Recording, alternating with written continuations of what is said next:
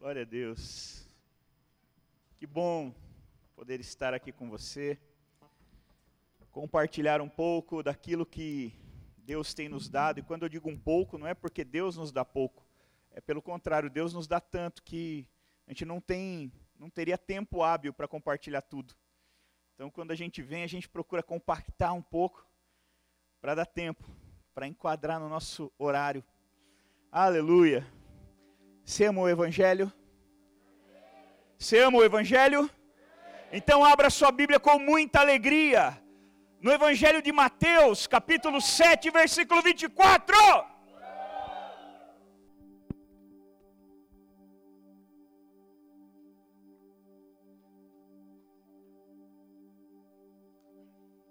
Glória a Deus. Mateus 7, 24 ao 27 diz assim: quem ouve minhas palavras e as pratica,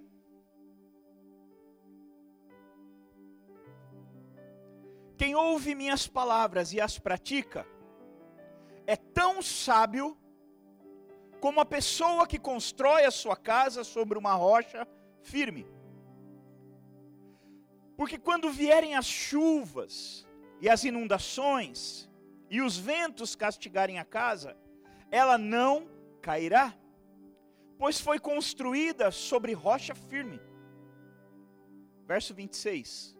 Mas quem ouve a minha palavra e não pratica, é tão tolo como a pessoa que constrói sua casa sobre a areia.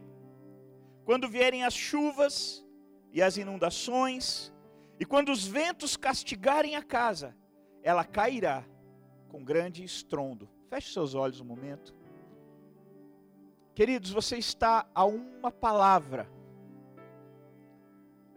da mudança que você precisa na tua vida. Você está a uma palavra da resposta de Deus que você tem buscado. Essa palavra é o Evangelho, é o poder de Deus. Essa palavra tem mudado vida de pessoas durante milhões de anos, milhares de anos. Em todo o mundo, essa palavra tem mudado, tem, tem transformado a vida de pessoas. E essa palavra pode transformar ainda mais a tua vida. Mas você precisa que o Espírito Santo te ajude para compreender a revelação, não só no entendimento, mas no teu espírito. Então ore ao Senhor agora para que ele te ajude. Se renda a ele ordene a tua mente, que fique cativa, que fique focada, que fique disponível, tire a reserva do teu coração, para que essa palavra possa entrar em você e ela possa transformar você, renovando o teu entendimento. Amado Espírito Santo, nós nos rendemos ao Senhor e à tua palavra, porque cremos que ela não é uma palavra qualquer, ela é o poder de Deus para a salvação de todo aquele que crê. Por isso, em nome de Jesus, que essa palavra seja enxertada pelo Senhor em cada um de nós. Que essa palavra venha nos purificar, que essa palavra venha nos consolar, que essa palavra venha nos fortalecer, que essa palavra venha alinhar o nosso coração ao teu coração, que essa palavra venha nos libertar e que essa palavra traga cura em todas as áreas da nossa vida, em nome de Jesus. E se você quer isso, diga amém. Aleluia. Se tiver o tema aí, pode colocar. Olha lá. Você já escolheu um fundamento para a sua vida? Você já escolheu um fundamento para a sua vida? Pergunta para quem está do teu lado. Veja se ele já escolheu ou ela já escolheu. Pergunta: você já escolheu um fundamento para a tua vida? Você sabia que você precisa escolher um fundamento para a tua vida? Você sabia que você precisa escolher um alicerce sobre o qual você vai edificar a tua vida? Você sabia que você precisa escolher um lugar para você construir todos os sonhos do teu coração e mais os sonhos que Deus tem para você? Você sabia que você precisa de um lugar para construir e edificar o teu futuro? Você já escolheu um alicerce? Você já escolheu um fundamento?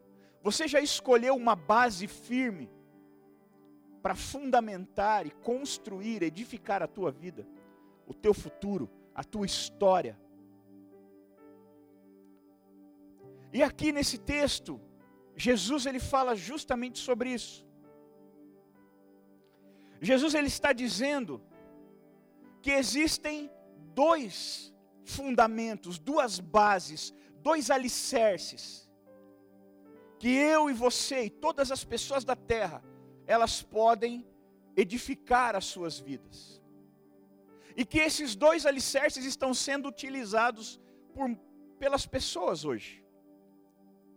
Existe um alicerce que Jesus disse assim: esse alicerce é firme.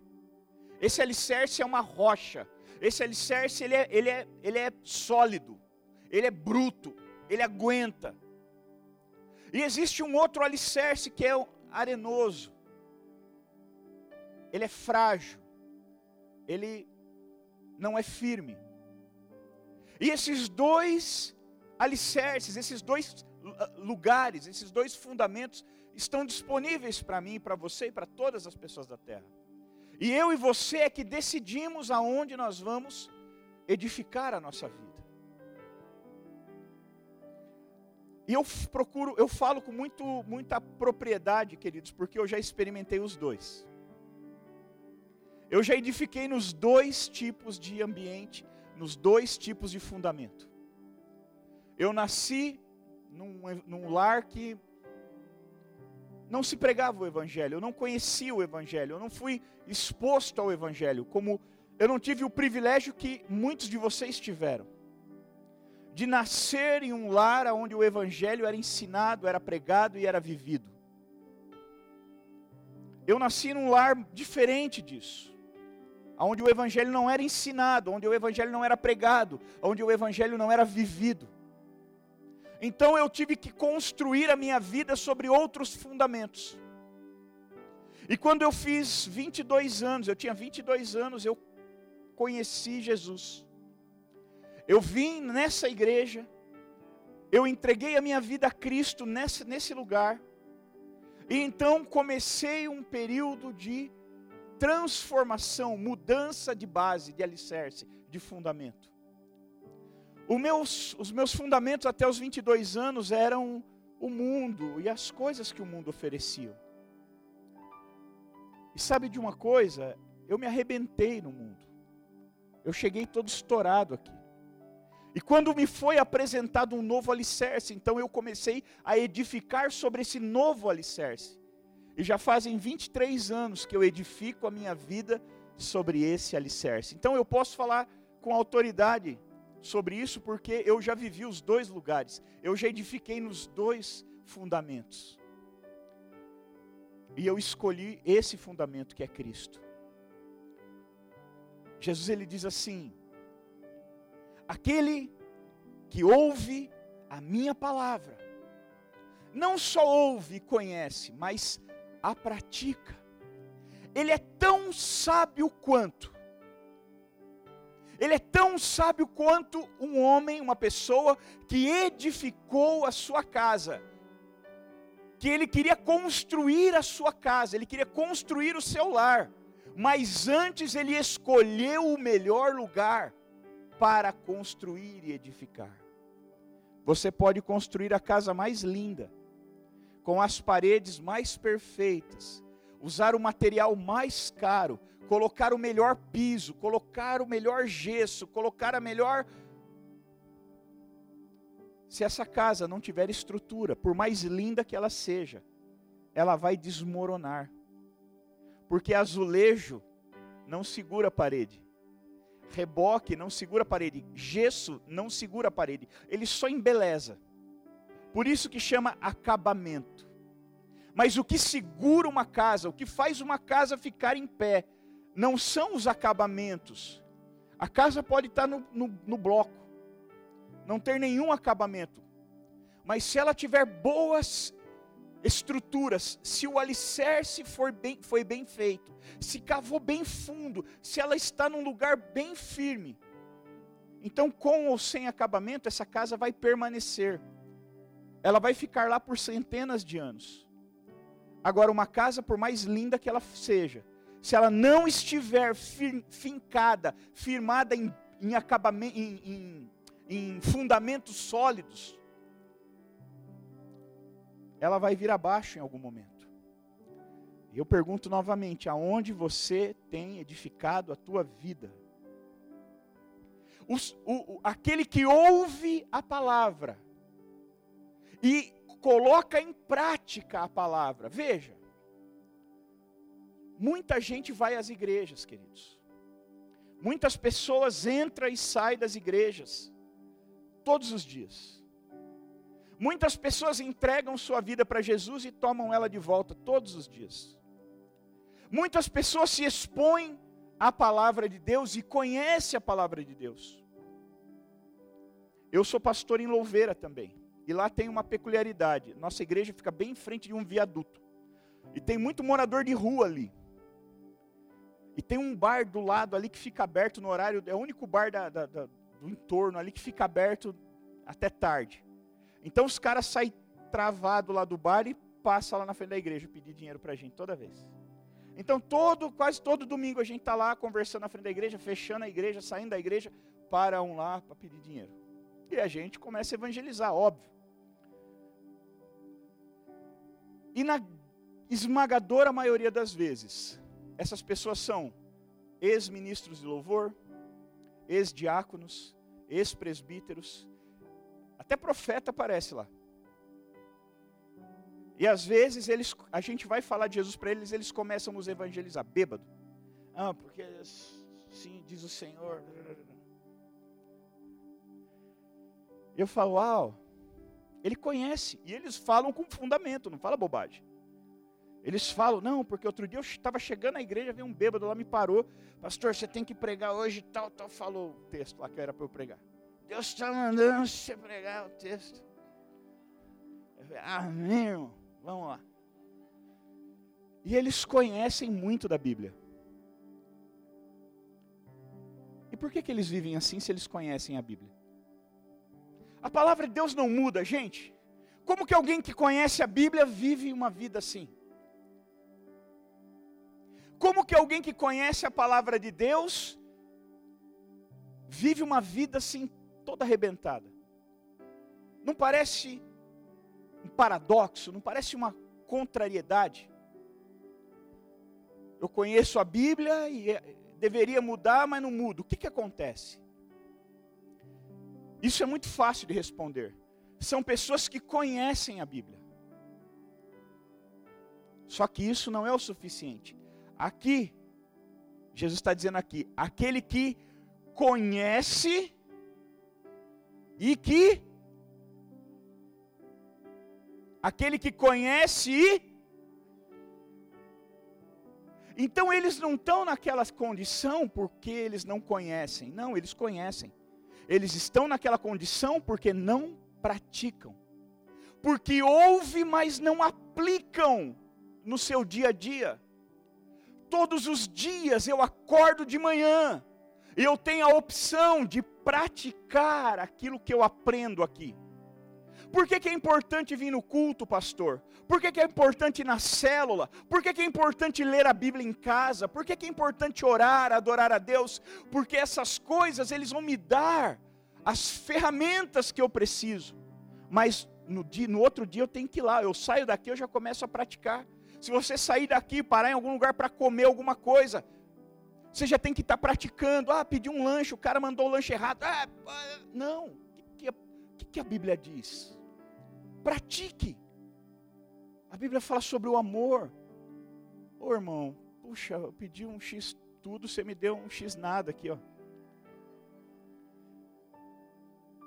Mas ó, tranquilo, cara. Oh, não, desculpa, quer que eu troco? Não, fica tranquilo, tá tudo bem. É bom que eu faça um regime hoje. Se você não pratica a palavra, você vai exigir os seus direitos. Eu paguei, você tem que me dar. E você vai exigir os seus direitos, porque você edifica a sua vida sobre os seus direitos. Mas quando você edifica a sua vida sobre Cristo Jesus, então você vai praticar a palavra. E o que a palavra diz? Vai lá e mete o dedo na cara dele, e xinga ele, e, e, e ridiculariza ele, humilha ele. Não. Não. A palavra diz: se te tirarem o seu hambúrguer, dá também o ovo. Né? Não foi isso? Se te tirarem a salsicha, dá também a batata palha. Deixa levar, não tem problema. É assim que a gente faz. Mas pastor, eu quero matar, mas eu, você quer matar, mas Jesus quer salvar. E aí, você vai matar ou vai salvar? Quem vai prevalecer, você ou Jesus? O teu desejo ou a palavra de Deus? Porque se você edifica a sua vida sobre a tua vontade, ah, querido, então a vontade de Deus não tem valor para você. Porque normalmente a vontade de Deus é contrária à nossa vontade. Você já percebeu isso? Que parece que a Bíblia manda fazer tudo o que a gente não gosta de fazer. Se alguém te dá um tapa de um lado da cara, o que, você tem que fazer? Dá na outra dele. Se alguém der no seu lado, você dá no lado dele. Pá, é, essa é a nossa vontade, sim ou não? Mas é isso que a gente tem que fazer? É gostoso você ser humilhado pelas pessoas? É gostoso você ser prejudicado o tempo todo? Não. Não. Mas sabe, queridos, não há nada que você faça aqui nessa terra por amor a Deus que você não seja recompensado. Você perde o teu hambúrguer, você perde o teu bacon que você pagou, mas não tem problema. Em outra oportunidade Deus vai vai te retribuir em dobro. Aleluia gordinhos aí, ó, recebe aí, irmão, em nome de Jesus. É assim que funciona, você perde aqui, mas você ganha muito mais, uma porção muito maior depois. Você está edificando a sua vida sobre a tua vontade, sobre os teus desejos, sobre o teu achismo, sobre o que você pensa, sobre o que você acha, sobre o que você entende, ou você está edificando a tua vida sobre a palavra de Deus? É simples. O que você pratica? A tua vontade ou a vontade de Deus? Ai, pastor, isso é, parece que é difícil, né? É muito difícil. Isso não é para qualquer um, não, queridos. Isso é só para os fortes. É só para os de verdade. Por isso que tem tão pouca gente vivendo isso. Porque não é fácil. Se abrir mão da tua vontade toda hora para viver a vontade de Deus não é fácil. Você acha que foi fácil para Jesus? Quando ele viu lá no Getsemane tudo que ele ia passar por tua causa? Para que você tivesse aí hoje com esses olhões esbugalhados olhando para mim aqui? Ele viu que ele ia ter que pagar para você estar aqui hoje. E ele falou: Deus, Pai, olha, se for possível, passa para o Pedro, passa para o Judas, Passa para o outro. Eu não quero, estou fora. No entanto, Jesus disse assim: a minha vontade é não viver isso aí que o Senhor quer. Esse plano do Senhor para a minha vida não está muito legal. O meu desejo é não viver o teu plano para a minha vida. Eu tenho outros planos. Eu quero não, não morrer desse jeito, né? Não fiz nada, eu sou inocente, vivi uma vida santa. Fiz tudo o que o Senhor queria, te obedeci o tempo todo, agora eu vou morrer assim por um bando de pecador? Claro que eu não quero. Aí ele para. No entanto, que se faça a tua vontade, não a minha. Eu estou edificando a minha vida no Senhor. O que o Senhor quer? É isso que o Senhor quer para mim? Partiu. Demorou, vamos lá. É assim, queridos. É assim. Às vezes nós somos feitos de de idiotas. Às vezes as pessoas abusam de nós porque a gente, a gente vive num mundo cheio de gente malandro, de gente mal intencionada. E eles sabem que a gente é crente, eles sabem que a gente é. A gente não tem a malícia que eles têm, a gente não tem. A gente vai andar no, caminho reto e eles se aproveitam disso. Muita gente se aproveita, não dá para andar com Jesus sem que as pessoas se aproveitem de você porque o mundo é mau. As pessoas que vivem segundo o mundo são más. E eu e você estamos no mundo. Nós trabalhamos no mundo, nós estudamos no mundo. Às vezes a nossa família é o mundo. De repente você sai daqui, você vai voltar para sua casa, é o mundo que está te esperando lá. O forró está comendo lá. Eu já vi isso, eu já vivi isso. O mundo está em todo lugar e nós não somos do mundo, mas estamos nele. E no mundo existem pessoas boas, mas existem pessoas más. E às vezes as pessoas más se aproveitam de nós, nos enganam, nos defraudam, nos roubam, se aproveitam da nossa bondade, porque nós andamos em Cristo Jesus. E aí? Você está disposto a sofrer o dano? Você está disposto, você está disposta a sofrer o dano, a ser feito de tonto, de tonta, por amor a Jesus? Agora deixa eu te falar uma coisa. Se você planta no mundo, você colhe no mundo. Se você planta em Cristo, você colhe em Cristo. Você vive de você planta a tua vida no mundo, então ela vai germinar no mundo e é o mundo que vai sustentá-la. E você sabe o que o mundo tem. Mas quando você planta a sua vida em Cristo Jesus, ela germina em Cristo Jesus e é Cristo Jesus que vai sustentar você. Eu já fui enganado de tantas maneiras, eu já vi as pessoas me passarem para trás, se aproveitarem de mim. E eu não sou tonto, eu sei quando eu estou sendo enganado, eu sei quando as pessoas estão se aproveitando. Eu sei quando eu estou sendo feito, eu estou sendo prejudicado sem necessidade. E sabe o que eu faço? Eu fecho os olhos para isso, eu olho para Jesus, eu falo: O Senhor é o meu Senhor, é o meu Salvador. O Senhor é a fonte da minha vida. O Senhor é tudo que eu sou, tudo que eu tenho e tudo que eu vou ter um dia vai ser dado pelo Senhor. É do Senhor que vem o meu recurso, é do Senhor que vem todas as coisas. Então não há nada que, que as pessoas possam fazer para nos prejudicar que Deus não possa transformar essa maldição em bênção. A pergunta é: se eu e você não estamos edificando nossa vida em Cristo, estamos edificando aonde? Se eu e você não estamos ouvindo e praticando a palavra de Deus, se eu e você não estamos sendo fiéis praticantes do, da, do, do Evangelho.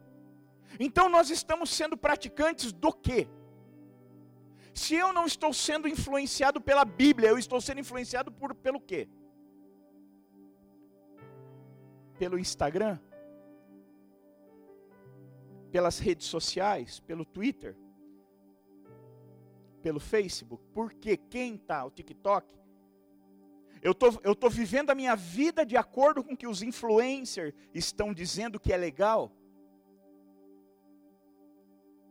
Eu estou vivendo a minha vida de acordo com o que as pessoas da mídia, os youtubers, estão dizendo que é legal?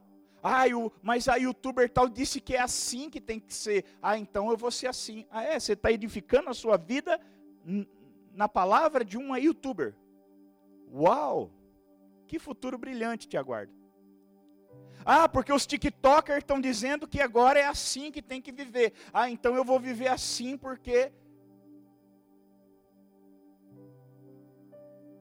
Ah, você está vivendo sua vida, edificando sua vida sob a opinião de um TikToker. Uau, que futuro brilhante você vai ter. Que tal edificar a sua vida sobre a palavra daquele que viveu e morreu, ressuscitou e vai voltar para te buscar. Que tal edificar a tua vida, construir os teus sonhos, os seus desejos, os seus anseios? Por exemplo, você é solteiro, solteira, está na pista, está livre, leve e solto, não tem namorado, não tem namorada, está aí tranquilo. Quem vai escolher a pessoa que vai passar o resto da vida com você? Você. Então deixa eu te contar uma coisa a teu respeito, que a Bíblia diz sobre você. A Bíblia diz que o teu coração é enganoso. Ele está louco para pregar uma peça em você. Ele está louco para te enganar. Ele está louco para te ludibriar. Ele está louco para fazer você perder o seu tempo. O teu coração está desesperado para ser defraudado, porque ele gosta disso. Seu coração é sem vergonha. Ele gosta de sofrer. Ele gosta de ser defraudado. Você tem um coração enganoso, então, ah, meu coração está dizendo que é ele. Então sai fora. Seu coração é um mentiroso descarado. Sai fora. Se o teu coração está te apontando para alguém, então cuidado, querido, porque o teu coração é enganoso. O teu coração é fraco, ele é falho. O teu coração ele se encanta por coisas que não deveriam. Ele se encanta por atributos que não têm valor. O teu coração não tem capacidade de enxergar as coisas profundas em outra pessoa. E talvez você tem se guiado pelo teu coração durante toda a tua vida e você já se feriu tanto, teu coração já te enganou tanto. Tem alguém aqui que já foi enganado pelo seu coração? Levanta a mão aí. Pois é. Então você sabe bem do que eu estou falando. Você tinha certeza, o teu coração garantiu que era ela. O teu coração garantiu que era ele, você não tinha dúvida. E o que aconteceu?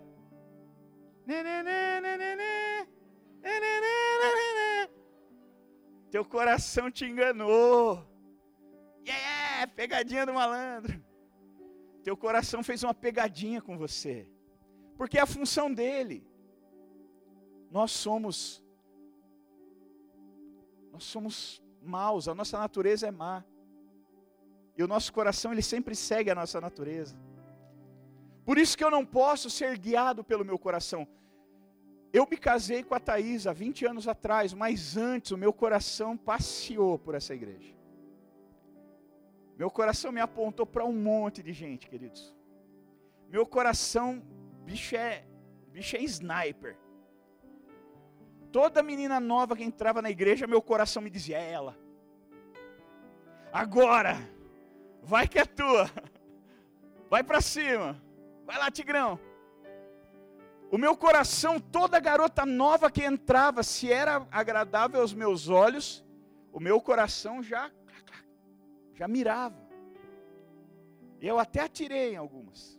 Confesso o meu pecado. Mas não era. O meu coração me enganou todas as vezes. É igual o teu. O teu também já te enganou todas as vezes. O meu também. E eu edificava todas as minhas decisões, toda a minha vida, em cima do, do, das minhas vontades, dos meus desejos, do meu coração. E eu só fui prejudicado e enganado por ele. Até que chegou um dia eu decidi praticar a palavra de Deus nessa área da minha vida. Eu falei: Quer saber, Deus? Eu vou parar agora. Eu dei uma ordem para o meu coração. Eu falei: Cala-te, aquieta-te. E o Senhor vai me mostrar quem é a pessoa que Ele tem para mim. E a Thaís já estava na igreja. Eu olhava ela, aquele jeitão doido, e eu. Tô fora, não, não gosto.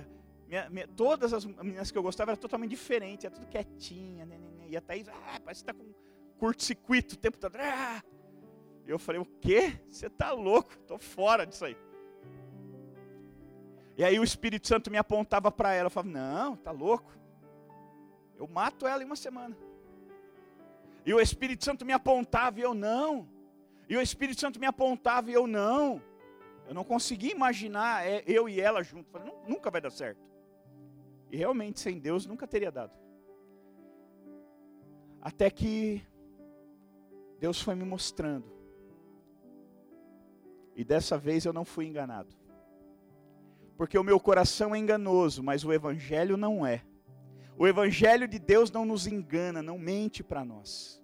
E quando eu permito que o Evangelho me governe, quando eu pratico a palavra, eu falei assim: bom, o que, que a Bíblia diz sobre isso? E aí eu fui entender. Eu falei: bom, agora eu já sei o que ela diz, agora eu preciso praticá-la. E quando eu pratiquei o Evangelho, o Evangelho me levou até a Thaís.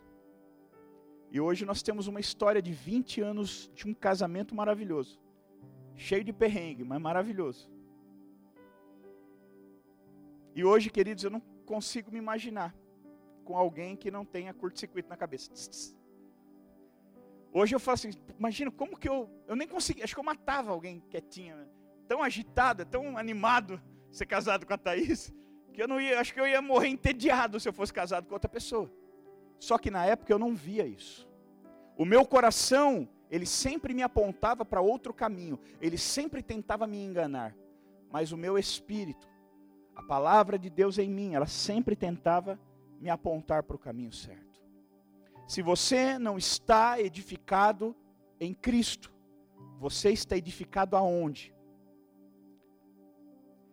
E deixa eu desmistificar uma coisa. Eu não estou falando de frequentar igreja. Tem um pastor que eu gosto muito que ele diz assim: as igrejas estão cheias de gente vazia. As igrejas estão cheias de pessoas vazias. E é, é, eu fiquei tão impactado quando eu ouvi isso, e é uma verdade. As igrejas estão cheias de evangélicas, de evangélicos, mas elas não estão cheias de cristãos.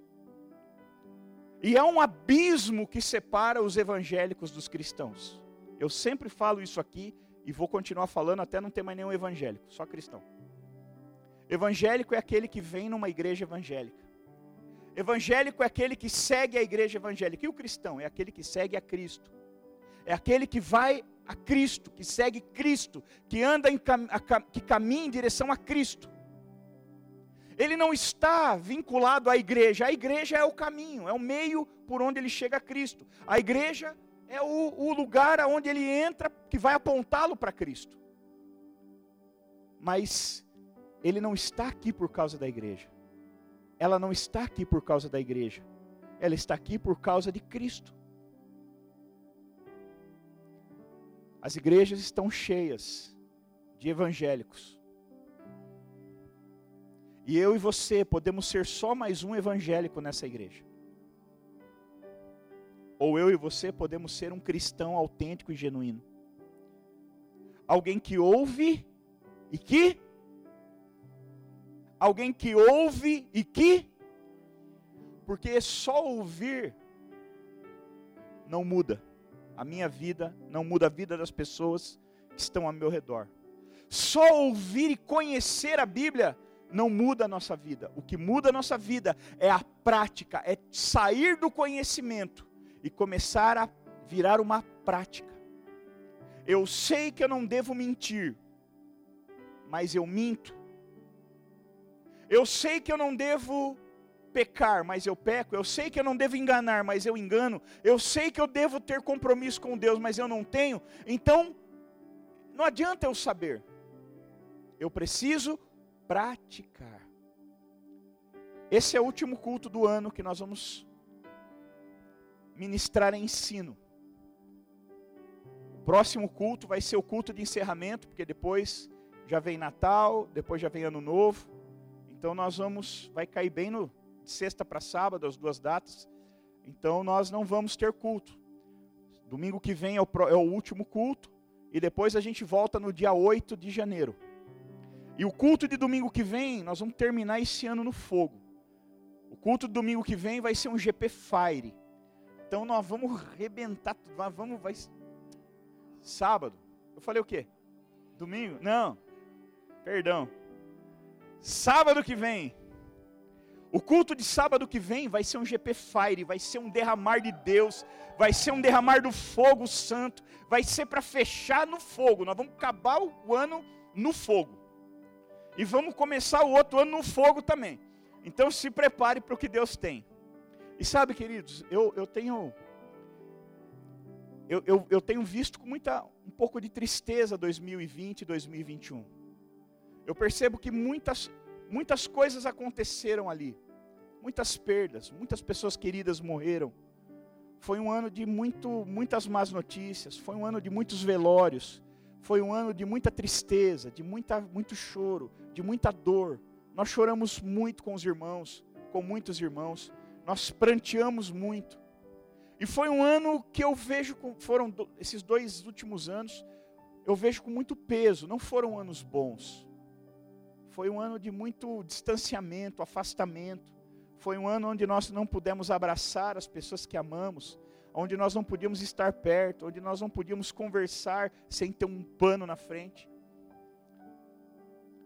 Onde a gente não conseguia olhar para as pessoas e saber se elas estão sorrindo. Por exemplo, eu estou aqui pregando, eu não sei se estão rosnando ou se, se vocês estão sorrindo.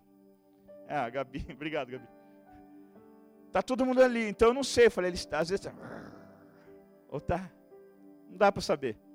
Tudo é muito, foi tudo muito difícil, muito diferente. E o, o diferente, ele, ele é um pouco assustador. Mas sabe, queridos, também foi um ano de muito renovo, muita esperança. Por exemplo, quem aqui, tem alguém aqui que começou, que se converteu, começou a frequentar a igreja no ano de 2020, 2021? Levanta a mão. Tem alguém? Lá atrás, glória a Deus. Assim como algumas pessoas saíram, outros se, se achegaram.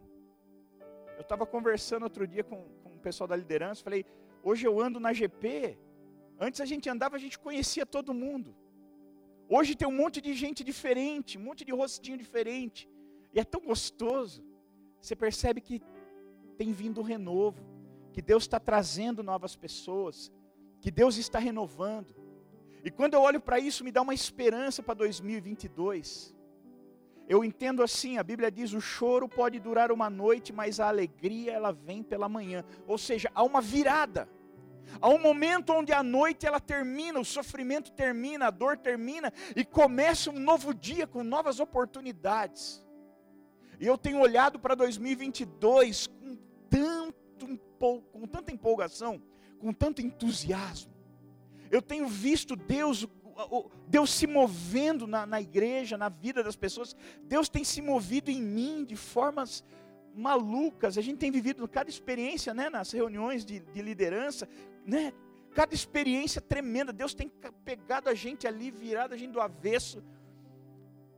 A gente tem ido para as reuniões sem pauta. O que vai falar? Sei lá, vamos falar alguma coisa. Deus vai pegar a gente mesmo? Não vai dar para terminar? Então, deixa Deus falar. E tem sido tremendo, queridos. Quanta gente profetizando, quanta gente fluindo nos dons, quanta gente, quanta gente tendo sonho, visão, quanta gente, eu tenho visto assim Deus se movendo num nível absurdo. A pandemia parou a igreja, mas não parou Deus. A pandemia parou as células, parou os cultos, mas não parou o Espírito Santo. Ele tem se movido como nunca. Ele tem se ele tem se movimentado como nunca antes. Eu vou dizer, eu tenho visto coisas nessa, nesse tempo que eu não vi nos últimos 23 anos de convertido.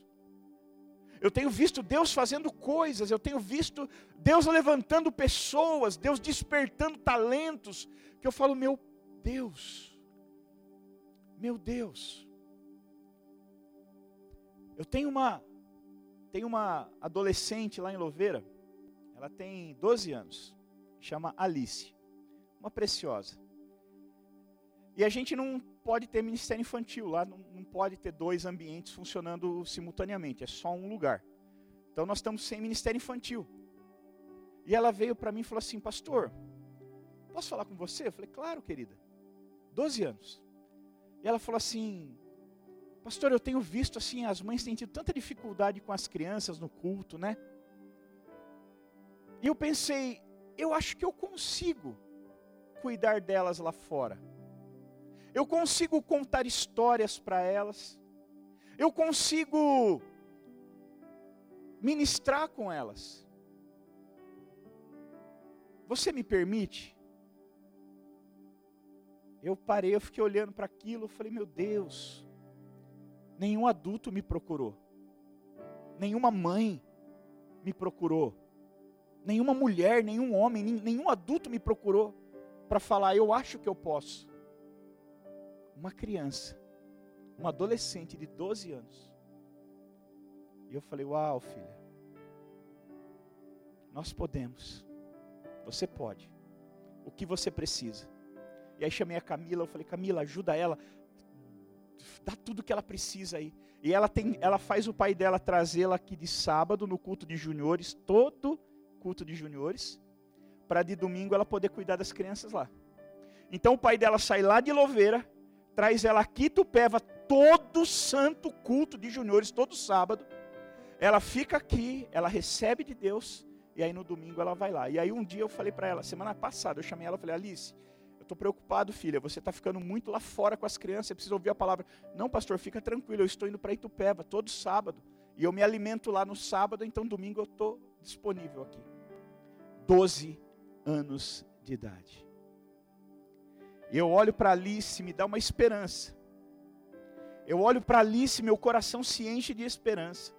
Eu falo, ah, Deus, o Senhor sempre traz o renovo. Eu moro em uma chácara. E do lado da minha casa tem um terreno que é da prefeitura, é bem grande. E o ano passado eu tive uma experiência com Deus. Eu quero finalizar com isso. Teve um, alguém colocou fogo na, na mata, no terreno do lado da minha casa, e o fogo passou dentro da minha chácara e pegou e, e passou para esse terreno do lado e queimou tudo.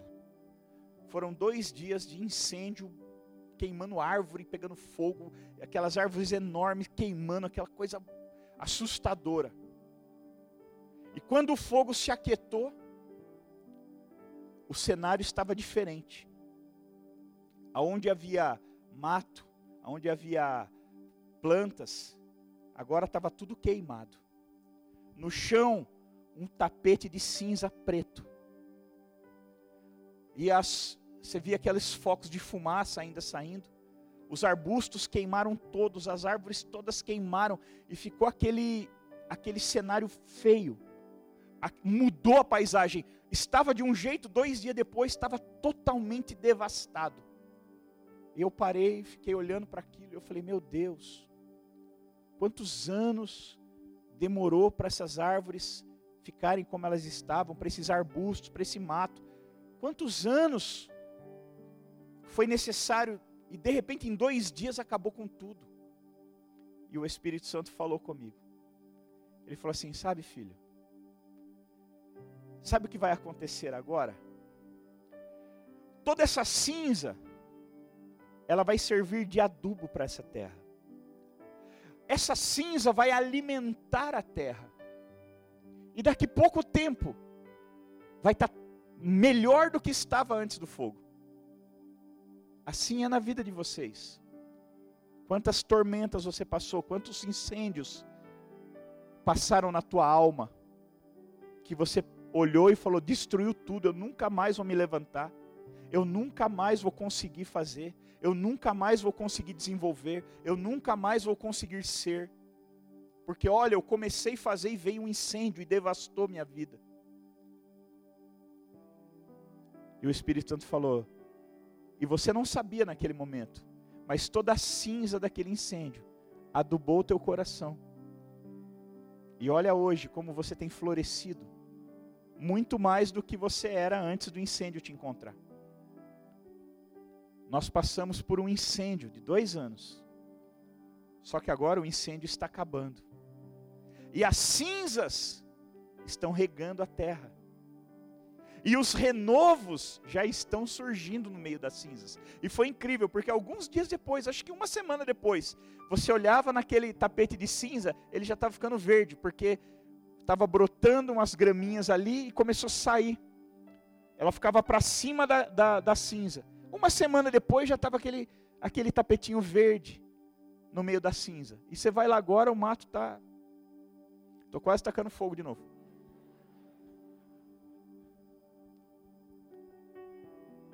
Eu olho para Alice, no meio da cinza, eu vejo um renovo. Eu olho para a minha vida, eu tenho visto tanto renovo. Tanta coisa morreu, eu fiquei tão mal, queridos, eu confesso.